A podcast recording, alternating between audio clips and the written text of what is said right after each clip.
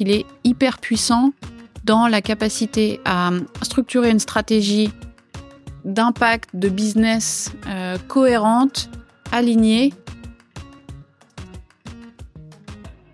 cette notion de valeur, elle est arrivée très vite dans notre réflexion. On s'est dit, parce que c'est fédérateur, on sait que bah, pour euh, savoir euh, comment on fonctionne entre nous, il faut le faire. Salut, bienvenue sur Harmony Inside, le podcast qui t'aide à créer une culture forte pour ton entreprise et à réussir ta croissance. Je suis Vincent Aboyance, harmoniste d'entreprise au sein du collectif Biharmoniste et j'interviewe des dirigeants qui ont réussi à allier à la fois succès business et culture entreprise exceptionnelle. Pour retrouver leurs conseils et si tu aimes ce podcast, abonne-toi et laisse 5 étoiles et un commentaire si tu es sur Apple Podcast. C'est vraiment d'une aide énorme. Bonne écoute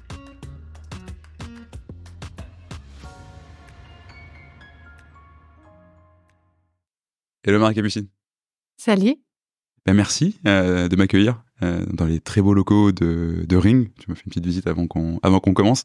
Euh, écoute, moi j'arrive et je vois, pour moi comme pour beaucoup, l'objectif d'un fonds d'investissement comme Ring, c'était de gagner de l'argent et d'en faire gagner à ses investisseurs. Et toi, il y a six ans, donc tu cofondes Ring Capital avec une volonté combiner performance et impact. Autant performance et finance, on voit bien, autant l'impact, c'est un truc de financier. L'impact, ça devient un truc de financier et, c'est une bonne nouvelle si ça devient un truc de financier. oui, pour, pour répondre, je pense qu'on est à un moment où peut-être que c'était pas tout à fait possible par le passé de combiner impact et, performance euh, financière.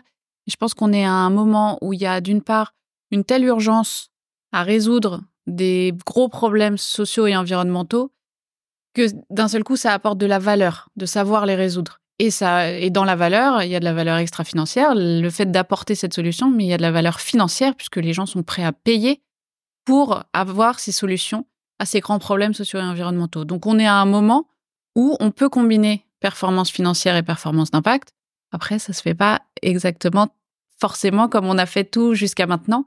Il y a plein de choses qu'il faut euh, revoir et faire évoluer. On parle de transition quand on parle de transition écologique, euh, sociale, etc. Il y a une vraie transition de la finance aussi à opérer. Mais oui, euh, hmm. long story short, c'est possible. Oui, c'est intéressant. Y a vraiment ce côté de, en fait, il y a un besoin, peut-être le plus grand besoin qu'il n'y a jamais eu, donc il faut le satisfaire, donc les gens sont prêts à payer pour ça, donc c'est normal de le financer. Euh, hyper clair. Euh, alors justement, pour ceux qui te connaissent pas encore euh, et qui nous écoutent, est-ce que tu peux te, présenter plus en détail et aussi nous présenter bah, qu'est-ce que c'est que Ring et qu'est-ce qui fait la particularité de Ring? Yes, avec plaisir. donc moi je m'appelle Marie-Capucine Lemettet, j'ai 37 ans, j'ai deux enfants, bientôt trois. Félicitations. Merci. je travaille chez Ring depuis effectivement six ans, où j'ai rejoint Nicolas et Geoffroy qui avaient démarré le, projet et qui avaient écrit le projet et qu'on constitué une petite équipe au démarrage euh, quelques mois avant la, levée du premier fonds et la création de la société de gestion. Donc c'était euh, c'était en 2017. Euh, et depuis lors, je suis une des associées de Ring et je travaille spécifiquement et j'expliquerai un peu ce que c'est sur le fonds de growth qui est parmi tous les fonds d'investissement qu'on a, celui qui investit dans les sociétés matures. Mmh euh, là où, on va aussi financer des, sociétés un peu plus jeunes. Donc, euh, quand on parle de sociétés matures, c'est des sociétés qui font plus de 10 millions d'euros de chiffre d'affaires, qui sont rentables mmh et qu'on pousse vraiment à croître. Euh, avant ça, parce que j'avais une petite vie avant Ring, donc moi j'ai pas un, parcours de pure financière ou d'investisseuse type. j'ai travaillé dans l'opérationnel pendant une dizaine d'années. J'ai fait d'abord un peu de conseil et ensuite j'ai travaillé sur des fonctions marketing en banque en ligne et en fintech. D'accord. Voilà. Et ça, c'est aussi l'ADN de Ring un peu particulier. C'est qu'on est pas mal euh, de l'équipe à ne pas être euh, hmm. des financiers, à pas venir, à pas être venu avec le track record d'investisseur, mais à être venu avec un background de d'opérationnel euh, qui a vécu la vraie vie des, des boîtes, en espérant que ça nous donne à la fois une capacité à, regarder euh, les dossiers avec un angle opérationnel et de bien comprendre euh, les situations dans lesquelles sont les sociétés dans lesquelles on investit, de pouvoir les accompagner éventuellement opérationnellement ou là encore bien comprendre ce qu'elles peuvent vivre et euh, mettre nos compétences opérationnelles au service du projet Ring en soi, qui est une entreprise euh, comme tout le monde, et qui, si je parle pour moi, a besoin de travailler un peu son marketing. Mmh, bien sûr. C'est intéressant parce qu'il y a vraiment ce côté, on, enfin, on investit, mais aussi on accompagne nos participations, d'où la particularité d'avoir des profils euh, opérationnels. Justement, tu parlais de, donc de, du fonds growth, parce qu'on parle de fonds d'investissement, mais c'est souvent un peu un abus de langage. Tu as parlé de société de gestion, vous avez plusieurs fonds. Tu peux nous dire euh, rapidement ce qui en quoi ça consiste et comment ça se structure? Donc, effectivement, on a créé Ring il y a six ans. Et en six ans, il s'est passé pas mal de choses. Donc, je ne vais pas vous faire tout l'historique année après année. C'est 2017. Exactement. Non, on va se dire qui on est en 2023. Et en sachant que ça a un peu, effectivement, on s'est un peu cherché pendant six ans. Aujourd'hui, on est assez clair sur qui on est. C'est plutôt bien. On est une société de gestion dédiée à l'impact, avec une mission unique qui est euh, d'accompagner et de, de financer les entrepreneurs qui trouvent et qui proposent des solutions à, aux grands enjeux sociaux et environnementaux de notre temps Mhm. et qui trouvent aussi des modèles euh, qui permettent d'allier la performance financière avec l'impact Mhm. et donc la pérennité des solutions qu'ils trouvent. Donc ça, c'est notre mission. Et ensuite, on déploie notre mission au travers de d'un certain nombre de stratégies d'investissement et d'une stratégie un peu particulière euh, de, de philanthropique. euh, Mhm. on y reviendra. Aujourd'hui, sur la partie investissement, on a trois fonds qui, ont, qui répondent à cette même mission, qui regardent en gros les mêmes secteurs euh, sur, et les mêmes sujets d'impact Mhm. social et environnemental, et euh, qui sont à trois stades de maturité différents. On a un fonds, ce qu'on appelle de seed, donc d'amorçage, qui regarde des dossiers très jeunes, pré-revenus parfois, ou vraiment au démarrage euh, de leur activité. Ensuite, on a un deuxième fonds. donc, ce premier fonds, pardon, s'appelle Génération. Mhm. Le deuxième fonds s'appelle Mission. C'est un fonds de VC, Early Stage, Série A. Il y a plein de façons de définir. Mhm. En gros, des sociétés qui ont déjà, pour le coup, une traction, qui font autour de 1 million d'euros de revenus et qui ont euh, des- une super perspective de croissance. Et le troisième fonds, qui est le fonds Altitude, celui sur lequel moi je travaille, qui est le fonds Growth. Comme on l'a dit, boîte déjà un peu mature, Mm. plus de 10 millions d'euros de chiffre d'affaires, à l'équilibre. Et on est vraiment effectivement sur un sujet d'accompagnement sur l'accélération de la croissance. On travaille l'internationalisation, la croissance externe ou tout simplement la croissance organique et la structuration de, Mm. euh, de l'organisation pour vraiment pouvoir passer à l'échelle. Mais vraiment, c'est sur ces trois fonds, cette notion de changement d'échelle à trois, justement, stades différents, quoi, effectivement. Et alors justement, c'est intéressant parce que c'est pareil pour beaucoup de gens, l'investissement, c'est que tu reçois un deck, euh, euh, tu parles, tu parlais de boîte pré-revenu et c'est un peu le truc un, peu- un peu glamour qui, dont on a beaucoup parlé dans les, dans les, dans les précédentes années. Tu te dis, bon, est-ce que celle-là va marcher, est-ce que ça va pas marcher? T'investis dans 10, t'espères qu'il y en a une qui fera, euh, enfin, enfin, fois 100, fois 200, etc. Quand tu fais ça sur des trucs à impact, tu sors un peu des modèles de, de SaaS dont on a beaucoup vu lever des centaines de millions d'euros pendant des années. Et concrètement, qu'est-ce que tu regardes? Qu'est-ce qui, pour toi, fait qu'une boîte à impact aura du succès alors que pendant longtemps, longtemps avoir un impact social ou environnemental, c'était quelque chose qui pouvait pas gagner d'argent, quoi?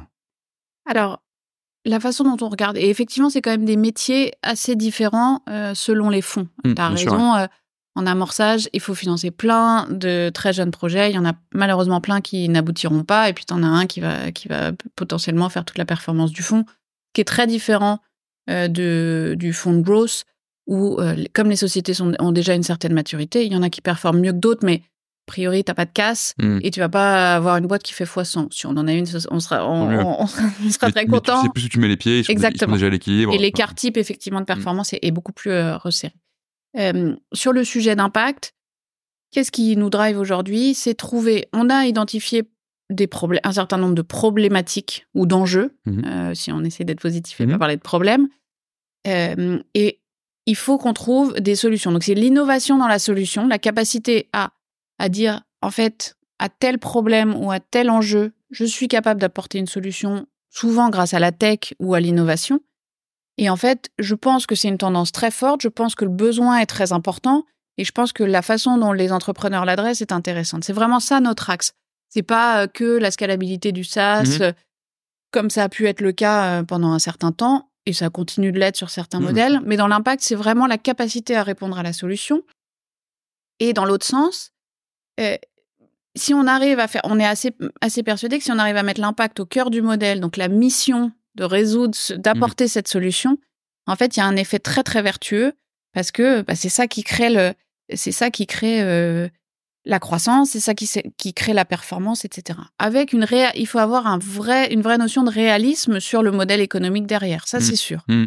Ça, c'est hyper important, comprendre, et ensuite, toutes les logiques business, de bien comprendre ses clients, d'être différencié, euh, d'adresser des marchés qui sont importants. Enfin, euh, tout ce qui, est, ce qui était vrai sur le, le, le côté business classique, dans l'investissement classique, on va dire par impact, pour moi, il reste vrai mmh. sur de l'impact. On va juste, en plus, aller s'assurer que tout ça est dirigé vers une mission qui est de résoudre un problème social ou environnemental.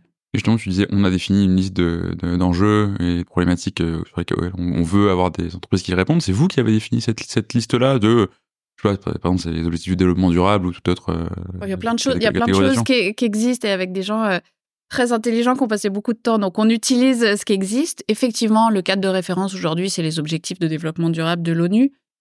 Et ensuite, bah, on va effectivement, il y a une logique d'entonnoir de resserrer sur un certain nombre de de secteurs qui concentrent les gros enjeux d'impact, où on voit des solutions euh, nouvelles qui apparaissent, des nouvelles façons d'adresser. Et puis ensuite, il y a le type de financement. On est aujourd'hui, nous, Ring, on fait pas de, on n'est pas un fonds industriel, on ne va mmh. pas financer, donc on n'est pas non plus, on n'a pas de véhicule de dette. Enfin, en fonction de ce qu'on a aussi, bah, on va se diriger vers un certain nombre de secteurs ou un certain nombre de modèles qui correspondent à ce qu'on peut apporter, nous, en termes de capital, d'accompagnement, etc. Donc, on part des objectifs de développement durable de l'ONU. Euh, on a fait, on a segmenté un peu sur le volet social, sur le volet environnemental, euh, par les secteurs, par les modèles, et on en vient à avoir une liste euh, à la fois de thématiques, à la fois de types de modèles qu'on peut, qu'on peut financer. Mmh, c'est hyper intéressant parce que ça, vous avez carrément un portefeuille par ODD quasiment sur, sur vos participations. Ouais, ouais. Effectivement, de toutes les façons, le critère numéro un, c'est d'être capable de rattacher la société a un objectif de développement durable. Et j'insiste sur un point qui est important pour nous. On fait le choix d'adresser à la fois les sujets sociaux et environnementaux. C'est un mmh vrai choix. Euh, pourquoi? Parce que on est persuadé qu'aujourd'hui, il y a un gros, gros sujet de transition écologique et environnementale. On, en parle de partout. Il y a, euh, voilà. Mais je pense que ça, on peut le, on peut, le poser. Il y a assez de climato-sceptiques chez nous. Ok, parfait, parfait. Donc, sauf s'il y a des réclamations, on va dire qu'il y, a un sujet de transition environnementale. Après, effectivement, la condition de succès de cette transition environnementale, elle est éminemment sociale. Parce qu'il faut qu'il y ait une vraie compréhension des enjeux, une vraie adhésion, et donc une inclusion du plus grand nombre dans les thématiques liées à la, transition environnementale. Et par ailleurs, il y a une nouvelle économie, donc des nouvelles compétences, des nouveaux métiers à créer. Donc il y a vraiment c'est tout un ensemble. Donc si on n'adresse que le volet purement euh, climatique, en fait, on, se met en risque sur la capacité à réussir cette transition. Donc, et tous les sujets à la fois d'inclusion, de formation, d'emploi et de santé et de soins aussi sont des critères, des facteurs clés de succès de cette transition. Donc, on pense vraiment qu'il faut euh, mmh. euh, qu'il faut adresser les deux et on aime bien la la notion de transition juste aussi. Mmh, bien sûr. Et pour bien pour parer à toute suite de réclamations sur le sujet, il n'y a pas que Ring qui le dit, ça. C'est ce qu'on retrouve dans le, dans le rapport du, GIEC. il n'y a pas de transition écologique réussie, il n'y a pas de plus de, justice sociale. Donc, euh, bon, ça a complètement du sens. Et justement, ce qui est intéressant, c'est le souci de cohérence que vous avez euh, à ce niveau-là. Et c'est un souci de cohérence que vous amenez aussi euh, à vos participations dans l'accompagnement. Parce que si je comprends bien, en gros, vous, l'engagement que vous prenez quand vous investissez dans une boîte, c'est que cette boîte-là va construire un modèle de mission. Concrètement, Comment ça se passe Qu'est-ce que ça veut dire Et sur quoi vous essayez de les faire évoluer aussi pour gagner en cohérence autour de cette mission? Alors, il y a deux choses qui sont importantes effectivement pour nous quand on investit du point de vue de l'impact, en plus donc de cette analyse et de cette due diligence un peu classique sur le business. C'est la mesure de l'impact et la notion d'indicateur d'impact de, et, la construction d'un business plan d'impact qui est, qui est, assez centrale pour nous. Et le deuxième point, mais qui est, qui est directement lié, hein, c'est le sujet du modèle de mission. Mmh en fait, on, alors le, sujet d'entreprise à mission, c'est éminemment français. Mmh. Euh, euh, nous, c'est un modèle qu'on aime bien. Euh, et quand bien même on investit hors de France, on trouve que la façon dont on construit le modèle de mission, il est applicable à toutes les sociétés. Et en fait, il est hyper puissant dans la capacité à structurer une stratégie d'impact, de business cohérente, alignée, qui se traduit en objectifs. Enfin voilà, on est hyper convaincu par, euh, par ce modèle-là. Et donc, euh, bah, après avoir regardé plein de choses, on s'est dit, en fait, notre engagement, c'est systématiquement, quand on investit dans une société, l'aider à construire son modèle de mission. Et, et si elle en est d'accord, aller jusqu'à obtenir le statut d'entreprise à mission, euh, parce qu'on pense que c'est c'est un, c'est un sujet qui est, c'est, c'est un modèle qui fonctionne très bien et donc autant aller jusqu'au bout de la démarche. Et là, on vient de faire un investissement dans une très belle société qui s'appelle Caros, qui fait, qui est la, plateforme leader du covoiturage courte distance. Et un des engagements qu'ils ont pris dans le cadre de notre investissement, c'est de devenir entreprise à mission. Mmh. Et donc, voilà, nous, écrire la mission, la décliner en objectifs, s'assurer qu'on peut mesurer la capacité à, délivrer cette mission, ça fait écho à notre point du début de dire est-ce qu'on est vraiment une solution à un problème social et environnemental? Est-ce qu'on veut être Est-ce qu'on veut apporter cette solution? Est-ce qu'on est capable de, de faire la preuve qu'on apporte cette solution? Et, donc, le, le, le, modèle est hyper cohérent, évite les effets pervers qui peuvent être liés à un éventuel arbitrage entre la performance d'impact et la performance euh, business. Euh, ça apporte beaucoup de cohérence. Mmh, je tout à fait. Et ce, modèle de mission et ce cercle vertueux, est-ce que c'est quelque chose qui est pertinent à tous les niveaux de croissance de l'entreprise? Tu veux dire, vous avez trois fonds, euh, autant sur un, le, fonds, euh, de, un fonds growth, sur, sur lequel tu t'occupes, je vois très bien l'intérêt. Tu vas encore amener plus de structure, amener une nouvelle manière de lire. Autant sur une boîte qui est pré-revenu, tu te dis dans tête, enfin, t'as été mar t'as été vibronné, à fait ton produit et itère vite. T'as pas forcément envie de te dire, je vais écrire des statuts d'entreprise à mission, quoi. Tout à fait on simplifie, on est un peu, on essaie d'être un peu pragmatique. Ce qu'il faut sur des boîtes effectivement en pré-revenu ou, au démarrage, c'est une certaine, c'est permettre une certaine agilité. Ça va pas, ça veut pas dire qu'il faut laisser de côté tout le sujet de quelle est ma mission, est-ce que je peux mesurer mon impact? Donc on simplifie en fait le modèle. Ce qu'on fait, c'est qu'on prend la même chose, mais on le simplifie et on essaie de l'adapter aux contraintes d'une d'une société très jeune, que ce mmh. soit à la fois dans euh, la complexité ou, la sophistication du modèle de mission, sur la mesure, on demande juste à avoir un indicateur, mhm. pas tout un, pas tout forcément un, panel d'indicateurs euh, hyper, euh, hyper euh, compliqué, mais un seul indicateur. Mais c'est quand même important. Et ça ne veut pas dire que si la boîte pivote, comme ça peut être le mhm. cas, hein, bah, en fait, elle réfléchira pourquoi elle pivote, sur quoi elle pivote. Est-ce que c'est, elle garde sa mission, mais elle pivote sur son modèle? Est-ce qu'en fait c'est un vrai changement de mission? Enfin voilà, mhm. ça posera les bonnes questions selon nous. Donc, il faut être hyper euh, pragmatique, agile, prendre en considération ce qu'est la vie d'une d'une entreprise qui se crée versus euh, une entreprise qui a déjà 10 ans d'existence. Mais il y a quand même quelques fondamentaux qui sont euh, sur mm. tous les fonds. Oui, c'est intéressant de voir que c'est pas enfermant et que tout le monde peut le faire. Et d'ailleurs, tout le monde peut tellement le faire que, si je me trompe pas, vous avez fait aussi fait ce, ce chemin-là de redéfinir votre mission, de travailler sur votre culture. Évidemment, on va en parler. Vous avez fait ça il y a deux ans, si je me trompe pas. Pourquoi c'est devenu important de, faire ça à ce moment-là, de vous aussi vous mettre dans ce, modèle de mission? Écoute, c'est, je disais tout à l'heure, euh, je ne veux pas vous faire l'historique des six ans, mais, effectivement, si on regarde l'histoire de Ring euh, très rapidement, au démarrage, quand on a créé le premier fonds, c'était un fonds généraliste. On mhm. avait une grosse sensibilité sur les sujets de sustainability, mais est-ce que c'était pas le moment ou est-ce que c'était pas le moment pour une nouvelle société de gestion d'arriver sur l'impact euh, En tout cas, c'est pas la décision qu'on a prise. Ensuite, on a monté un, le fonds Early Mission, le fonds Early Stage, qui était lui un fonds d'impact. On s'est retrouvé à avoir un fonds généraliste, growth, un fonds à impact, Early Stage. On était un peu perdus. Ça nous a tout de suite tous, euh, ça a soulevé beaucoup de questions parce qu'en fait, bah, de fait, notre mission, elle n'était pas claire. Hmm. Nos valeurs, elles étaient plus compliquées à établir. Pas qu'elles soient intrinsèquement lié à l'activité, mais il y avait un manque de cohérence alors qu'on était une équipe de, de 12 personnes. Oui. Ce qui est pas. donc deux, ça fait. T'as deux fonds qui travaillent sur des choses très, très, différentes avec 12 personnes. C'est quand même des gens qui se voient et qui se parlent. Donc effectivement, à un moment donné, tu as du mal à. Donc ça a fait tilt chez tout le monde. Et effectivement, on a trouvé une solution assez simple qui était de dire en fait, on a une mission unique et les fonds. Bah, ils ont un dénominateur commun qui est cette mission, et ensuite ils ont leur propre spécificité, mais plutôt sur le, plutôt sur le stade d'investissement. Et donc on a fait pivoter, pour le coup, euh, notre fonds de growth sur, euh, sur des sujets impact, donc en milieu de, de période d'investissement. Et le fonds successeur euh, que, qu'on vient de, lever est full impact. Donc aujourd'hui, on est parfaitement cohérent. On a eu cette phase de transition. Et qui dit phase de transition et, recherche de cohérence dit bah il faut il faut qu'on écrive ce qu'on sent, ce qu'on notre intuition aujourd'hui sur là où on veut aller et le plus simple pour l'écrire, c'est ce travail sur la mission et sur les valeurs. Hmm. Sachant que les, la mission, on l'avait pas complète, on l'avait pas abordée avant il y a deux ans, mhm. puisque de fait, on était un peu, on était un peu paumé. En euh, marchant aussi, quoi. Ouais, ouais. Hmm. Les valeurs, on s'était beaucoup essayé. D'accord. On s'était pas mal essayé euh, depuis euh, quasiment qu'on a monté, qu'on a monté Ring, de se dire, bah voilà, il y a un projet d'entreprise, il y a un projet d'équipe, quelles sont nos valeurs?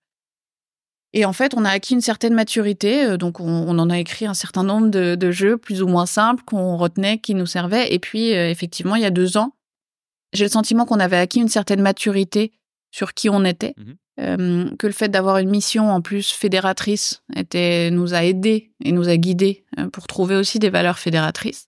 On a été bien accompagnés. oui, on peut le dire. on a travaillé ensemble sur ce sujet. Voilà. Cas, Guillaume qu'on salue. Exactement. Non, non, on a été, c'était, on a fait un super, euh, super exercice et donc on est, on a sorti euh, notre jeu de valeurs qu'on utilise du coup énormément depuis deux ans, qui vivent bien euh, et, et qui sont très fondatrices pour la boîte et dont on est ravi de parler à l'extérieur, Mm. ce qui n'était pas le cas avant parce que c'était pas tout à fait clair et qu'on savait pas où est-ce qu'on allait. Mais Justement, parlons-en. Euh, on reviendra sur la mission après, mais c'est intéressant, je trouve, de se dire. Enfin, je vois beaucoup de boîtes à impact qui sont complètement euh, drivées par la mission, euh, qui font un énorme taf sur la mission, avec ce, ce, ce format d'entreprise à mission ou pas, mais les objectifs, ça mesure beaucoup, etc. Et alors, tu leur parles de valeur. OVNI, quoi. Euh, pourquoi c'était important pour vous de ne pas faire juste la mission, mais de aussi travailler sur les valeurs? Bon, Et en gros, la mission, c'est pourquoi on fait les choses, les valeurs, c'est comment on les fait. Ouais. Pourquoi avoir poursuivi ce travail au-delà de bah, on sait pourquoi on fait les choses? Déjà parce que c'était une, c'était, c'était quand même une envie de départ. Quand on a créé Ring il y a six ans, on s'est dit, on n'est pas que un fonds. Et d'ailleurs, tu, tu parlais de l'abus de langage tout à l'heure. Mm. En fait, on ne vit pas que par son activité. Mm.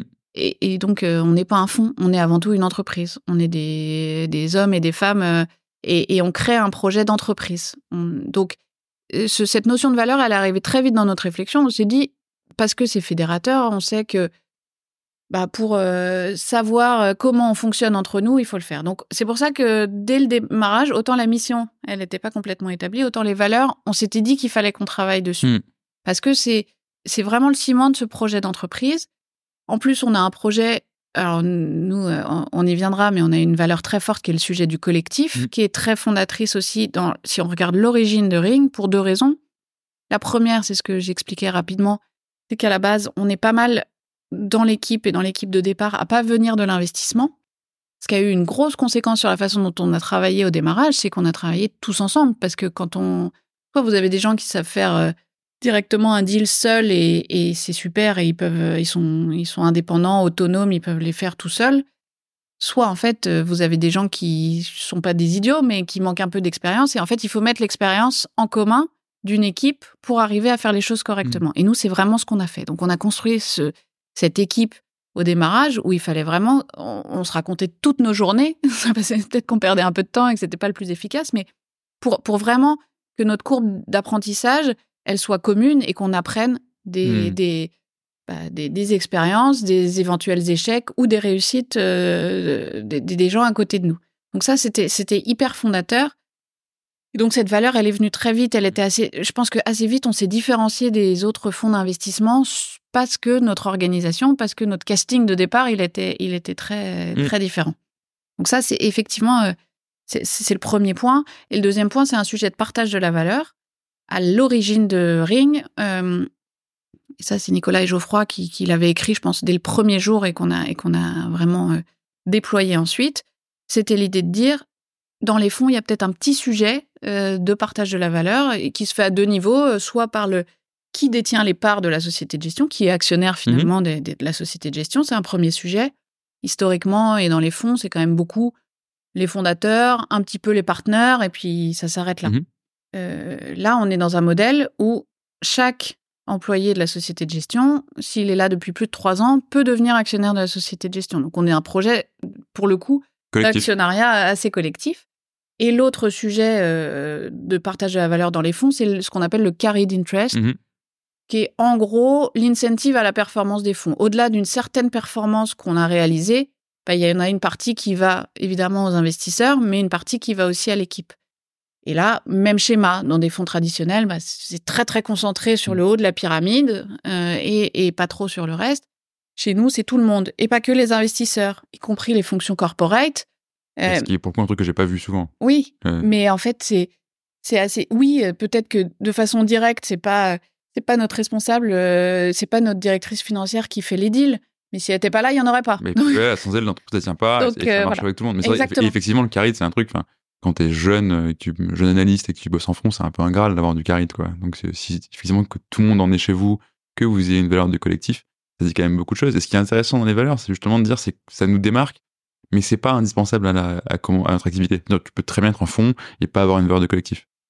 Et donc vous, vous mettez vraiment ça en, en application. Là, tu nous as parlé de la première de, de vos valeurs. Si je ne me trompe pas, il y en a encore deux autres. Tu veux nous en parler?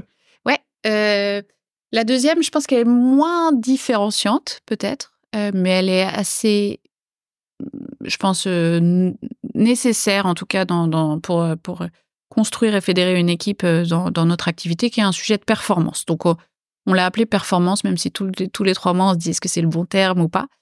C'est de, de, façon générale une, une valeur qui porte notre engagement, euh, notre envie de, de, de, bien travailler, de mmh. faire sérieusement notre travail, euh, d'être d'implication aussi, et qui se nourrit en plus du collectif parce qu'on dit bah voilà collectivement on a la capacité à être meilleur. Euh, c'est une valeur qui est importante quand on, quand on fait notre métier, parce que notre métier, et on, l'a mm. dit en introduction, il passe par la capacité à délivrer de la performance. Nous, elle est financière et extra-financière mm. aussi. Euh, mais elle est très importante. Et il y a pas mal, finalement, de, de façons dont elle se. Quand on dit les valeurs, c'est un peu comment on travaille. Bah, il y a pas mal de façons de, de, de l'illustrer euh, sur euh, un bon niveau d'exigence qu'on peut avoir. Et c'est vrai, et ça nous, ça nous oblige aussi vis-à-vis -vis de nos parties prenantes. Cette valeur, elle nous oblige vis-à-vis de nos investisseurs. Quand même, on leur dit, euh, bah, donnez-nous un, peu d'argent. Oui, si tu, tu, vas avoir du mal à lever, à lever un voilà. si tu leur rends pas les retours qu'ils attendent. Exactement. Donc ça, ça, ça, met un niveau d'exigence par rapport à, eux et par rapport aux entrepreneurs qu'on accompagne. De euh, numéro un, se conduire correctement. Euh, de effectivement tenir nos engagements de soutien, de dédier du temps Enfin voilà, de s'impliquer à leur côté. Mm. Euh, et puis il y a plein d'autres parties prenantes autour de nous. Donc elle est, elle est très importante aussi cette euh, cette valeur-là. Peut-être sur le papier un peu moins différenciante. Qu'un fonds a une valeur de performance, ça semble pas. Personne va tomber de sa chaise. En revanche, la façon dont elle s'exprime, elle est, elle est peut-être un tout petit peu, elle est, elle est peut-être assez personnalisée chez Ring, avec la notion à la fois de collectif, d'intégration à l'écosystème, de performance extra-financière. Mmh, tout à fait. Et la troisième, euh, qui, euh, je dis toujours ça en, préambule, et qui, qui, peut paraître un peu, euh, un peu anodine, euh, qu'on a appelé fresh energy. Mmh on pas si anodin que ça. Hein. Autant performance, je connais beaucoup de boîtes qui, qui la mettent dedans, et honnêtement, c'est une valeur qui vient souvent contrebalancer d'autres valeurs qui sont plus sympas, on va dire. On, on, est quand même là pour être performant et délivrer, et souvent ça rassure de la mettre aussi. Fresh energy, j'ai pas vu souvent. Hein.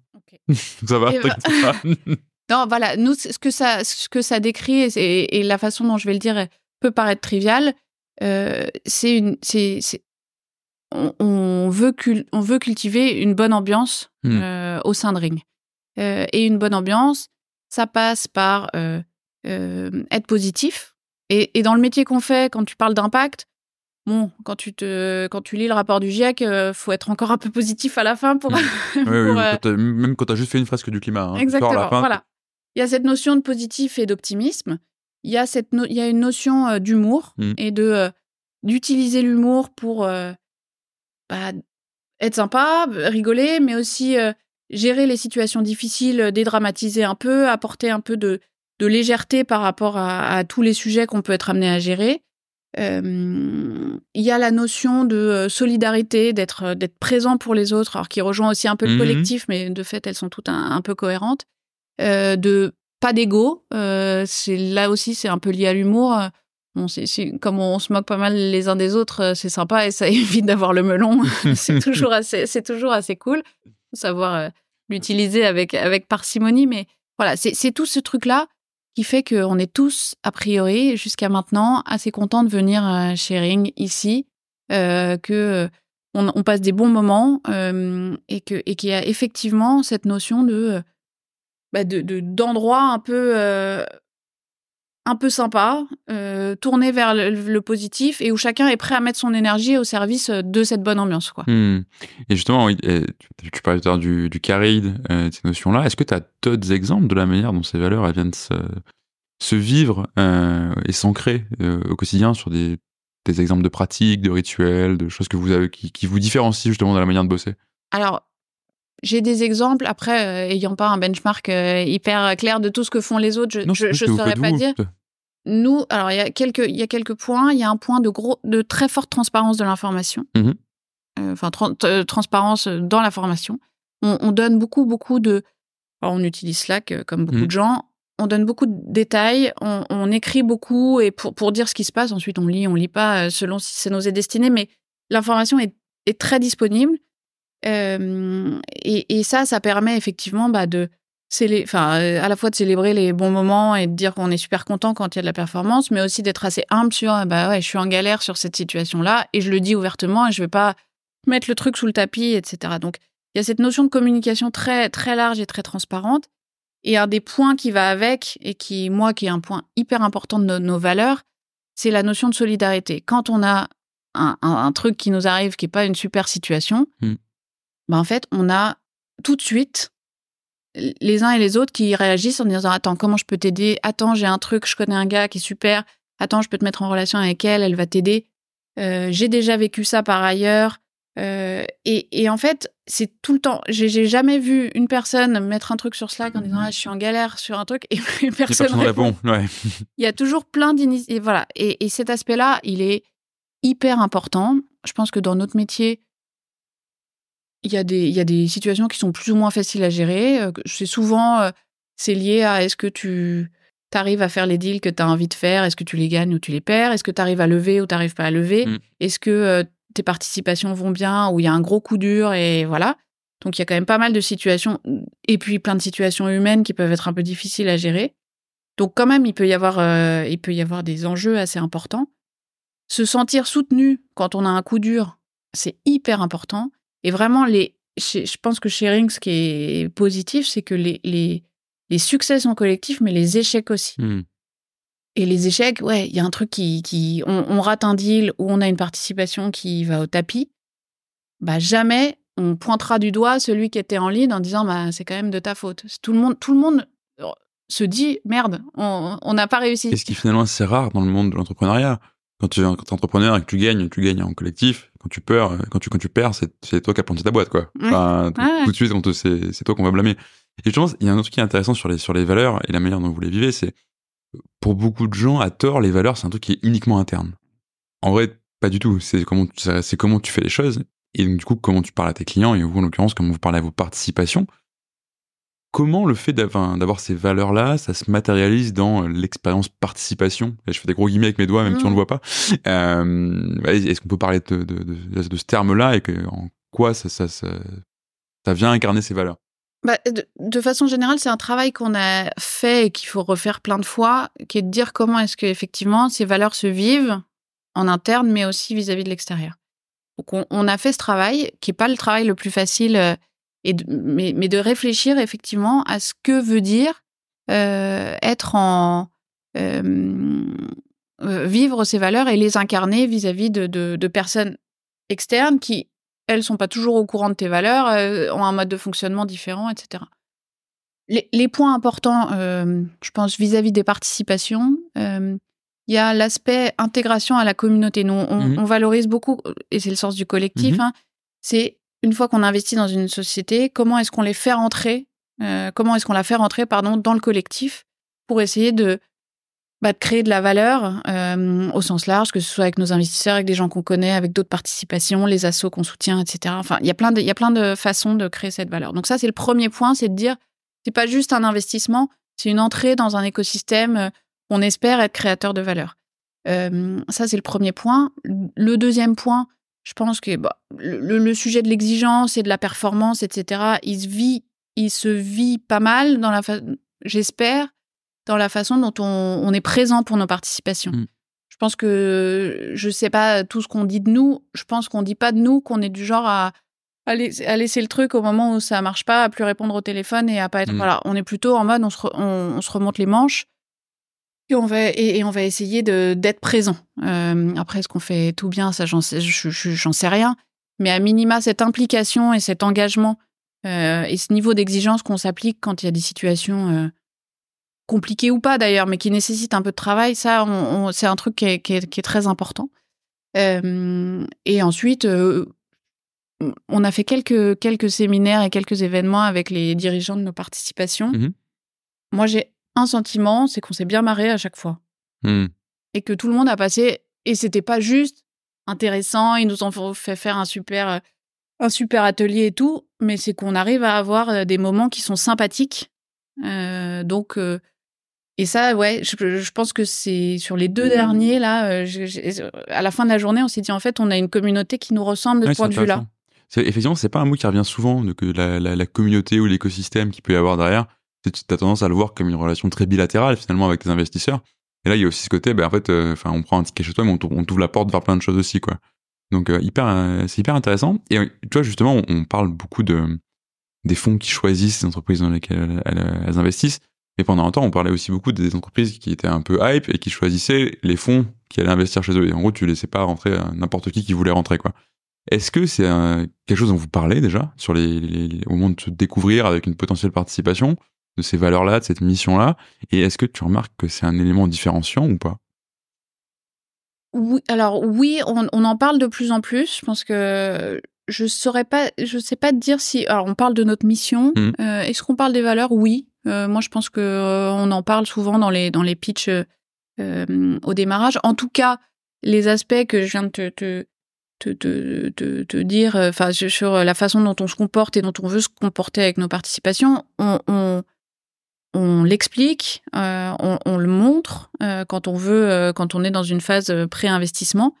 Et ensuite, on encourage beaucoup, moi je pense que c'est le meilleur truc, les éventuels, entre- enfin les entrepreneurs qu'on aimerait accompagner, on les encourage à appeler ceux qu'on accompagne déjà. Hmm. On dit beaucoup, les investisseurs, ils font des rêves calls. C'est Ouais, marrant, c'est la prise de ref inversée. Ouais. Ouais, bah, elle est hyper importante. Hmm, bien sûr. Parce qu'en plus, ça, ça marche pas avec tout le monde. Peut-être que peut-être qu'il y a des entrepreneurs euh, se faire des événements avec euh, avec plein de gens et, et se dire à la fin je me suis bien marré, c'est pas du tout ce qu'ils ont, c'est pas du tout ce dont ils ont envie. Et, et, et donc et c'est peut-être pas, le- pas le bon exemple, mais en tout cas c'est ça. Enfin en tout cas c'est ça. Et la prise de ref, elle est, elle est, elle est hyper importante. Euh, et savoir euh, ce qu'on fait quand tout va bien, euh, savoir ce qu'on fait euh, quand ça va mal, savoir ce qu'on fait quand euh, le téléphone, enfin quand, quand- est-ce qu'on décroche quand le téléphone sonne, est-ce qu'on se bouge un petit peu. Euh, voilà, ça c'est des, des choses qui sont importantes, euh, qui sont importantes. Et la prise de ref, en ce sens, elle est extrêmement importante dans les process, dans les deux sens. Oui, c'est intéressant parce que c'est très. Enfin, encore une fois, c'est, ça, c'est une analogie complète qu'on peut complètement faire avec le candidat et qui, qui, qui devient employé. Le, le, la- le pire truc quand t'es candidat, c'est quand on te drague pour te faire rentrer. Et une fois que t'es rentré, tu découvres que en fait, tout- toute la façade était jolie, mais quand tu pousses la porte, c'est, Ouais. l'enfer derrière, quoi. ouais. Et tu veux surtout pas ça avec un investisseur parce que bah, il, il détient un, un bout de ta boîte. Concrètement, il peut être très très embêtant s'il a envie de l'être, quoi. C'est clair. Donc euh, c'est oui, c'est, Ouais, ouais. faut bien, pratique, faut ouais. bien se connaître. Enfin, il faut se connaître. Euh, faut avoir les idées claires sur euh, ce que ça veut dire euh, d'avoir un investisseur à son capital quand on est entrepreneur. Pour nous, ce que veulent dire différentes configurations d'investissement, que ce soit avec un entrepreneur qui est majoritaire dans sa boîte ou à l'inverse qui est très peu Hmm. au capital de sa boîte parce qu'il y a plein de fonds. Enfin voilà, faut qu'on soit au courant de tous ces trucs. Hum, hum, ouais, bien sûr. Et je reviens sur ce côté euh, mission dont- dont- que, vous parliez avec avec vos participations. Euh, c'est pareil, il y a aussi ce côté, c'est rassurant de savoir qu'on bosse avec des gens qui, font ce qu'ils disent et qui disent ce qu'ils font et qui s'appliquent les mêmes contraintes qu'ils vont nous deman- demander de nous appliquer. Euh, juste pour par curiosité, comment ça marche quand tu es un fonds à mission? Enfin, c'est quoi On parlait de ta, structure avec une mission en haut qui se décline en différents objectifs qui sont extra-financiers. Comment ça se matérialise chez vous? C'est quoi ces objectifs extra-financiers quand tu es un fonds qui, par essence, est quelque chose de financier Alors, ça, ça, ça se traduit à plusieurs niveaux. euh, et, et comme on est en plein, nous, dans l'écriture de notre, mode- notre propre modèle de mission et nos objectifs, je les, je les connais évidemment pas par cœur. C'est pas Non, grave ce ça. que je peux te dire, c'est que euh, il y a plusieurs, euh, y a plusieurs sujets sur lesquels on travaille. Il y a le, il y a le côté euh, alignement sur ce qu'on dit de performance financière et performance d'impact. Est-ce qu'on dit ça parce que c'est la hype et c'est le sujet du moment, ou est-ce qu'on a des vraies Mm. mécaniques euh, qui, qui fonctionnent pour s'assurer qu'on est bien, on est bien aligné sur ces sujets-là? Et donc nous, ce qu'on a mis en place, c'est sur le carré d'interest, donc notre euh, incentive à la performance du fonds.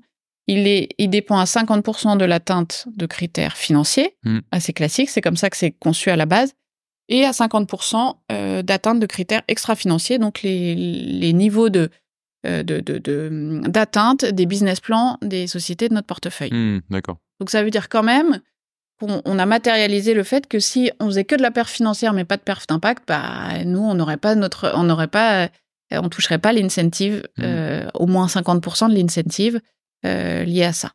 Donc ça c'est le premier, c'est le premier garant. Et une autre, un autre sujet sur lequel, sur lequel on, on, décide d'apporter des preuves, c'est on a créé un petit fonds de dotation en 2020 et sur lequel on renvoie 5% de notre chiffre d'affaires. Euh, et qui vient ensuite euh, financer euh, bah, des associations, donc c'est du pro enfin c'est mhm. du don et de l'accompagnement opérationnel en pro bono à des associations qui délivrent de l'impact et qui ont besoin d'aide à se structurer et à grandir. Et ça aussi c'est une preuve de bon bah notre objectif c'est pas juste d'aller chercher 5 points de marge en plus et de, et de se verser des dividendes. On pense qu'on a un rôle à la fois de redistribution dans un univers où globalement il y a pas mal d'argent, et deuxièmement, de dire bah, l'impact, il passe par des modèles économiques qui arrivent à allier bah, euh, la performance business et la performance euh, d'impact. Mmh il y a certains sujets, si on prend, si on se réfère à nouveau aux objectifs de développement durable, l'objectif sur la lutte contre la pauvreté et la lutte contre euh, la faim dans le monde, bon, c'est pas complètement évident de trouver tout de suite un modèle économique qui va générer de l'EBITDA. Donc ça, c'est des objectifs qu'on va plutôt essayer d'adresser via les associations qu'on soutient. Ah, hyper intéressant. Oui, parce qu'effectivement, je me posais la question de savoir comment, avec un portefeuille aussi varié, euh, enfin, si tu as un portefeuille tous les, les ODD, tu vas avoir des, indicateurs d'impact qui n'ont rien à voir d'un objectif à l'autre et d'une société à l'autre. Comment vous arriviez à agréger ça au niveau euh, de Ring pour vous-même vous fixer des objectifs? Cette perspective très méta qu'on se pose pas pour une euh, entreprise qui agit directement sur un sujet. Eh ben, c'est une très bonne question. C'est compliqué. Aujourd'hui, pour chaque euh, dossier et chaque participation, on a des indicateurs qui leur sont propres. Mm. Ensuite, de fait, par secteur, par thématique, on a des indicateurs qui vont être de plus en plus euh, euh, standardisés sur les tonnes de CO2 mm-hmm. évitées, sur, des, sur des sujets de décarbonation, par exemple, sur de la formation professionnelle et retour à l'emploi, bah, sur le nombre de personnes ou le pourcentage de personnes qui suivent la formation qui ont un retour effectif à l'emploi six mois après, deux ans après, etc. Donc, il peut y avoir des agrégats, mais le seul indicateur qu'on arrive à avoir au niveau d'un fonds, c'est le pourcentage d'atteinte de nos objectifs d'impact. Hmm. Donc, on, sort du sujet et on dit, bah voilà, on agrège. On a des business plans partout. Est-ce qu'on les a atteints à 10%, 20%, 50%, 100% On pondère ça avec les montants investis et on a, et on a notre indicateur, nous, d'atteinte des objectifs d'impact. Oui, c'est intéressant parce que d'une part, ça a beaucoup de sens et d'autre part, finalement, ça vient aussi relativement illustrer vos valeurs. Enfin, on parle, on parle encore une fois de cette, valeur de performance et de collectif. Là, c'est pareil, c'est très collectif. C'est-à-dire que s'il y, a un, il y en a, un associé, un fonds euh, qui a sacrifié un peu l'impact, ça tape sur tout le monde, quoi. Donc, euh, ça, les, les, les, intérêts sont très alignés à tous les niveaux. Ouais, et, et la petite garantie qu'on a quand même, si jamais, à nouveau, on fait de la performance financière, mais pas de performance d'impact, donc l'équipe ne touche pas euh, 50% du carré d'interest parce qu'elle n'a pas atteint les objectifs extra-financiers, pour pas laisser cet argent à nos investisseurs, qui sont des gens charmants, mais, mais, pour que eux aussi soient alignés avec nous, l'argent va dans ce cas-là dans le fonds de dotation. D'accord. Le 50% restant mmh, va, dans le, va dans le fonds de dotation en disant bah au moins on a une garantie d'impact. Si on n'a pas investi dans les entreprises qui ont les bons modèles et qui délivrent vraiment cet impact, bah au moins on ira vers des assos sur lesquels on est à peu près sûr que sur des modèles comme les leurs, il n'y a, pas, a pas beaucoup de sujets sur, euh, sur l'impact qui est créé. Dans tous les cas, on aura de l'impact. Exactement. Et alors, donc, du coup, genre, on, s'est promis qu'on ferait pas l'histoire des six ans de ring, mais tu vois, en, en, deux ans, vous avez fait ce travail, euh, mission, valeur, vous avez globalement balayé toute la culture.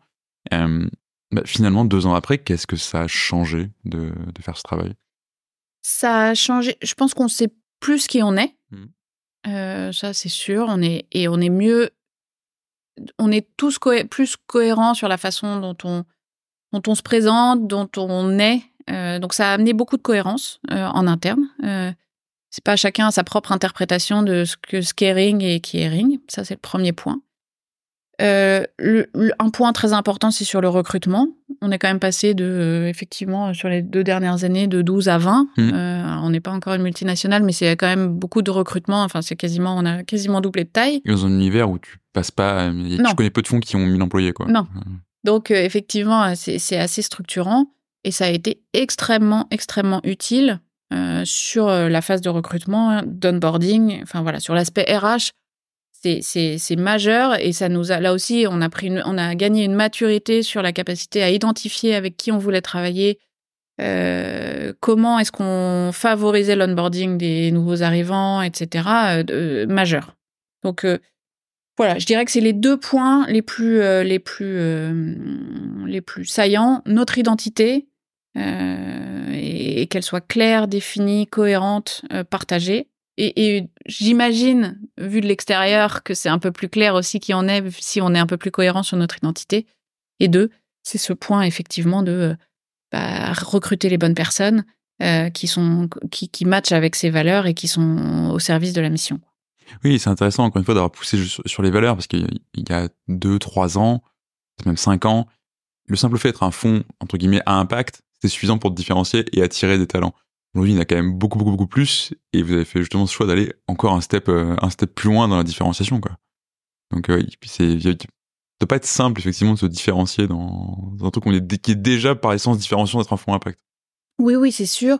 Et, et, et, et, à nouveau, c'est toujours différenciant à, à, plein de niveaux. C'est hmm. déjà en interne, euh, entre nous, est-ce que euh, on, on, est clair sur le fait euh, pourquoi, on, sur, sur la raison pour laquelle on travaille chez Ring par rapport à d'autres fonds d'impact. Et effectivement, ce, hmm. ce point-là, il est, il est très important. Et non, on est effectivement assez convaincu que la différenciation, c'est quelque chose d'assez euh, on prend les cours de stratégie de des années 80. Euh, voilà, c'est ça, c'est ça. Je pense que c'est hyper, euh, c'est hyper important. voilà. Et moi, j'ai un petit. je viens du marketing. J'ai fait quelques années sur des sujets de marque, etc. ces trucs-là, tu les retrouves, la cohérence d'ensemble entre la mission, la marque, les valeurs. Enfin, il y, a quelque chose d'assez puissant mm. si tu arrives à bien, à bien apprendre le sujet par le bon bout. complètement. Donc, fond à mission, fond avec des valeurs, avec un écosystème aussi. C'est intéressant parce qu'on a beaucoup parlé de, du fond, des participations, des gens qui travaillent chez Ring, des gens chez, qui vous investissez, et pas forcément cette notion euh, d'écosystème un peu plus large. Tu as parlé de, de, philanthropie, de pro bono. Tu peux nous en dire un peu plus? Enfin, C'est quoi les, les sujets sur, sur, lesquels on travaille et comment on le fait quand on est un, un fonds d'investissement alors, pour moi, l'écosystème, en fait, c'est parti assez naturellement du fait qu'on est une petite équipe, mais on passe notre vie à à être tourné vers l'extérieur. C'est vraiment un métier, le métier d'investisseur, où tu es tourné vers l'extérieur. T'aimes pas rencontrer des gens et ouais. pas faire ce métier. et t'en rencontres tout le temps. Tout le temps parce que, euh, bah, effectivement, à minima, tu as tes investisseurs et les entrepreneurs, sachant que euh, les entrepreneurs, euh, les chiffres, en gros, hein, c'est pour un fonds, de, on va prendre mission, un fonds de VC, tu reçois 1000 dossiers, t'en fais 5 par an. bon, bah, alors tu rencontres pas 1000 entrepreneurs parce que tu fais un filtre, mais tu rencontres quand même du monde déjà. Mm. Euh, les entrepreneurs donc que tu finances et ceux que tu vas pas financer. Euh, tu as tous les, toutes les personnes que tu sollicites au moment des due diligence, donc des corporates que tu appelles, des clients que tu appelles, des gens euh, pour comprendre un peu mieux, comprendre le secteur, réfléchir, mmh etc. Tu as plein de candidats que tu vois pour mmh. tes participations ou non, enfin, qui, qui, qui passent par l'intermédiaire des fonds.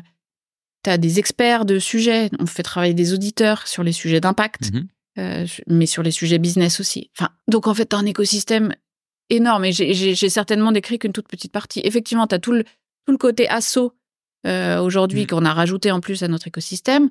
Euh, on, on, prend des engagements et on travaille sur certains sujets, sur des mouvements de place. On est membre depuis le début et assez actif dans un mouvement comme Take Your Place, qui est un, un mouvement de Diversity Days dédié à la, au sujet de la diversité et de l'inclusion dans, les, dans, dans le secteur de la tech.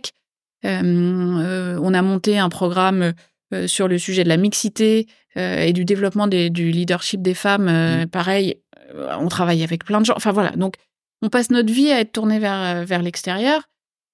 Et en fait, il y a énormément de valeur à créer si on, si on arrive à, à, gérer cet écosystème. Et en fait, ce qui est très important, et à nouveau, on revient sur, je, pense que je suis un peu répétitive, mais de, quand on a une mission claire, quand on a des valeurs claires. En fait, ça donne un dénominateur commun à cet écosystème qui, du coup, sait pourquoi il se, il se réunit, sait mmh. pourquoi euh, il peut créer de la valeur ensemble. Les gens savent de pourquoi ils sont là.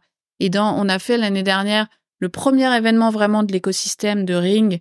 Euh, à une heure de Paris, on, était, il n'y avait pas tout le monde, hein, on était une centaine de personnes. Mais ce qui était flagrant, c'était effectivement cette capacité à, créer du lien et du dialogue entre des gens qui ne se connaissaient pas, qui s'étaient jamais connus et potentiellement qui se connaîtraient jamais, mmh mais parce qu'il y avait ce dénominateur commun qui est la mission, qui est l'impact. Euh, et en fait, ça c'est hyper puissant. Euh, en fait, un écosystème, il vit si lui aussi il a une mission commune, des valeurs communes. Donc c'est pas exactement les mêmes et on n'a pas fait l'exercice d'écrire les valeurs de Ah, notre ça serait écosystème. intéressant. On veut bien faire avec vous si vous voulez. Ah, on- on- Mais cela étant, elles sont pas très loin des nôtres. Probablement pas, parce que tu choisis des gens qui sont résonnants avec Voilà. tes valeurs. dans- Donc euh, le collectif, comme quand tu es dans un truc d'écosystème, ça marche et quand tout le monde se, se, Mm. se- se- peut se rendre des services, travailler ensemble, bah, ça marche. La performance, oui, parce que tout le monde est au, au service d'une même, de la même mission, donc tout le monde va aller dans le sens de cette mission et, et délivrer de la performance. Et sur le côté euh, Fresh Energy, bah, en fait, c'était Mm. un événement très sympa où on a passé un super moment. Hmm. Et on part, on Euh, s'est marré. Exactement. Ouais. Exactement. Donc finalement, on se retrouve autour de ces valeurs et de cette, euh, et de cette mission commune. Donc, euh, ouais, c'est hyper important et, carrément. et- et ça le sera de plus en plus. C'est intéressant, là, on disait on est passé de 12 à 20, on n'est pas encore une multinationale. Si tu raisonnes en termes de nombre de- de- d'employés directs de Ring Capital, Ouais. oui.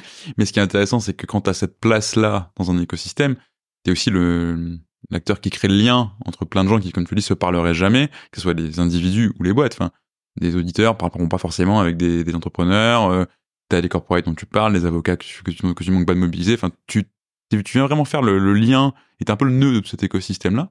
Euh, et juste- Avec, pardon, je, je- je remets un peu d'humilité. On est un tout petit écosystème et, et, et c'est minus et on crée un peu de... Enfin, pour l'instant, euh, c'est plus une volonté, un, un mindset que aujourd'hui, euh, on peut pas... euh, je pense qu'il y a des écosystèmes un peu plus puissants que le nôtre, mais en tout cas, c'est cette volonté Bien de le créer euh, et, et où on voit avec ce dénominateur commun mission-valeur que d'un seul coup, il prend, il prend plus de puissance. Quoi. Hmm, oui, ça fait caisse de résonance. Oui, alors effectivement, il y a sûrement des écosystèmes plus gros que le vôtre, mais ça n'empêche pas de, de valoriser ce qui se fait, tu vois. Et justement, tu disais que, enfin, tu travailles sur les sujets de, de mixité, de diversité, c'est ça dont tu, dont tu parlais juste avant. Tu veux nous en dire plus sur ce- ces événements-là que vous avez euh, créés? Oui, on a, bah, on, on, on, on essaye de s'engager euh, sur ces sujets à la fois de diversité et de mixité. Alors l'un est un peu inclus, enfin la mixité est un des, Oui.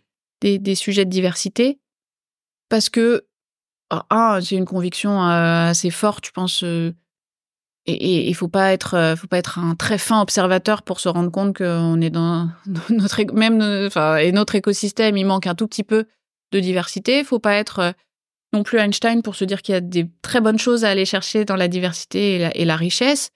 Euh, nous, on l'a vécu avec la, la diversité des profils quand on Mhm. a créé l'équipe au démarrage. Je pense que sur le papier, on n'était pas du tout la- l'équipe euh, rêvée euh, parce qu'on on avait plein de compétences différentes, mais quand même, ça manquait un peu de, d'investissement d'investissement dans tout ça.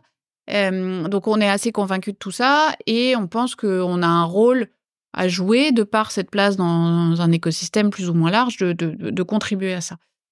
Donc euh, effectivement, on a deux mouvements. Enfin, il y y a le mouvement Take Your Place avec euh, qui, est, qui, est, qui, est, qui, est, un des mouvements de Diversity Days avec une figure de proue qui est Anthony Babkin, qui est un mec extraordinaire que j'encourage tout le monde à, rencontrer euh, ou, à suivre, euh, qui monte ce programme pour faire adhérer les boîtes de la tech et les fonds d'investissement à des bonnes pratiques et avec les, pieds, les pieds sur terre.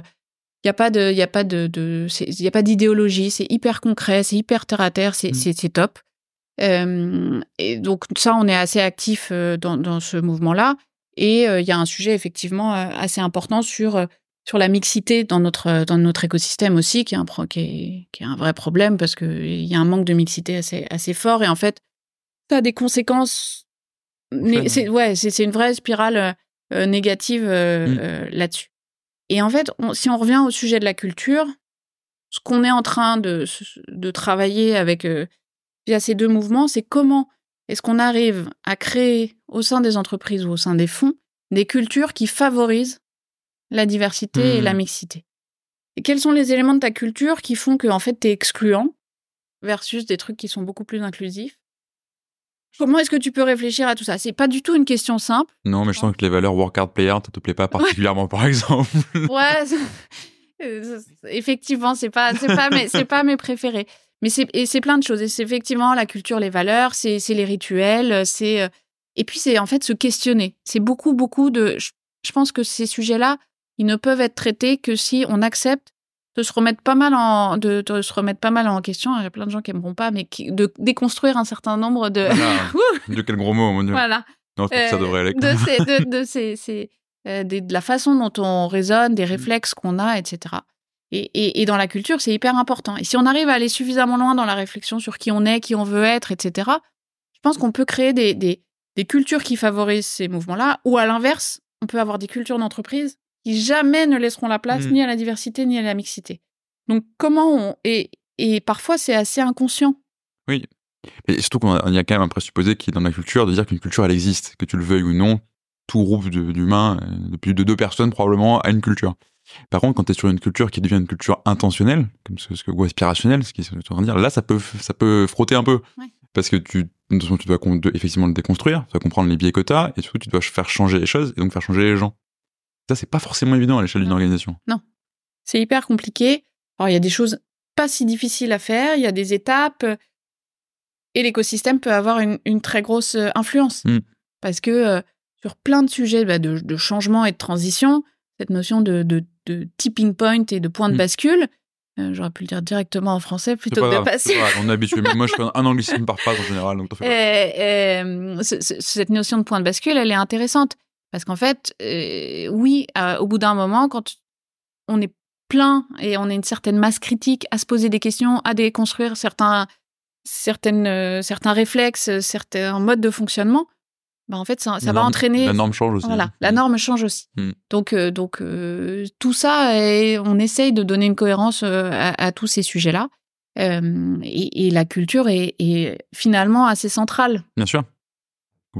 Bah, c'est hyper intéressant en tout cas. Ce, ce- ça me donne envie de creuser, tu vois, c'est cette intention que tu peux mettre euh, dans la culture et finalement de le faire vers des choses qui vont aussi servir à la mission que tu t'es fixée.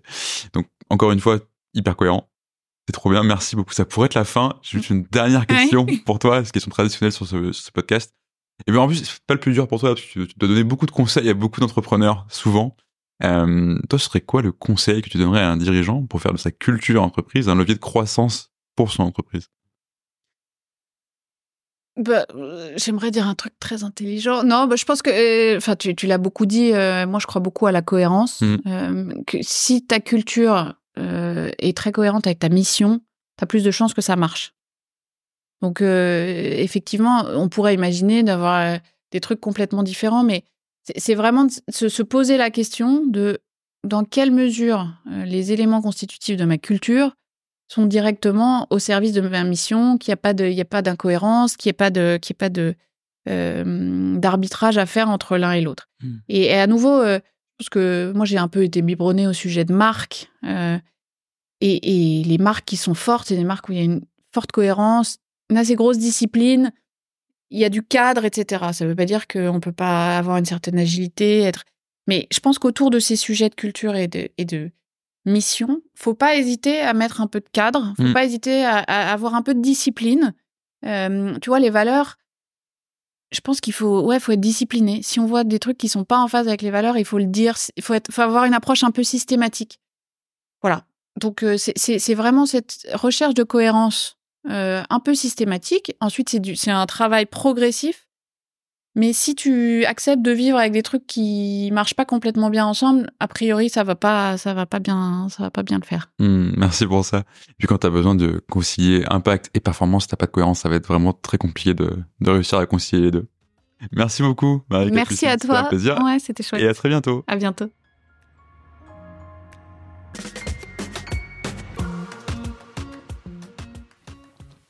Merci d'avoir écouté cet épisode jusqu'au bout.